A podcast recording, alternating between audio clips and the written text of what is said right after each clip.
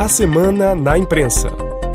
Adriana Moisés. O drama vivido pelos mais de 100 mil armênios que deixaram o enclave separatista de Nagorno-Karabakh depois de o exército do Azerbaijão tomar a região, no final de setembro, gera longas reportagens na imprensa semanal francesa.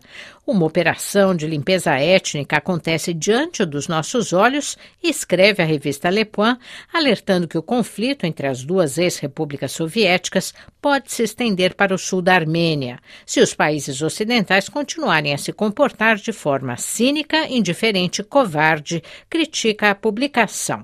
Até agora, a Rússia vinha sendo a mãe protetora dos armênios, recorda a reportagem. E ainda bem, já que durante a Segunda Guerra Mundial, quando fazia parte do bloco soviético, a Armênia deu a Moscou grandes generais e pagou caro por isso, destaca Lepoin.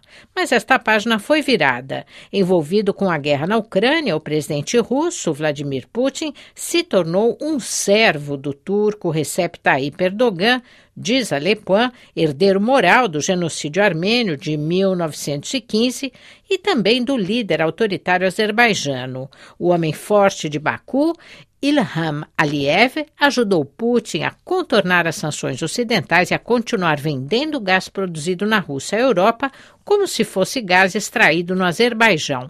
O dirigente azerbaijano é apontado como um corruptor-chefe pela Le Pen, nascido em uma família onde se vira déspota de pai para filho. O colunista da revista Lobes, Pierre Rasky, questiona indignado o que a comunidade internacional está fazendo ante a tragédia dos armênios.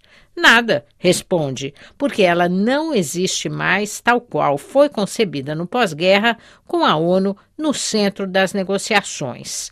Os armênios de Nagorno-Karabakh, diz o colunista da Lobes, se viram sozinhos contra o poderoso exército azerbaijano e nada nem ninguém foi capaz de impedir sua derrota e exílio definitivo, lamenta o jornalista.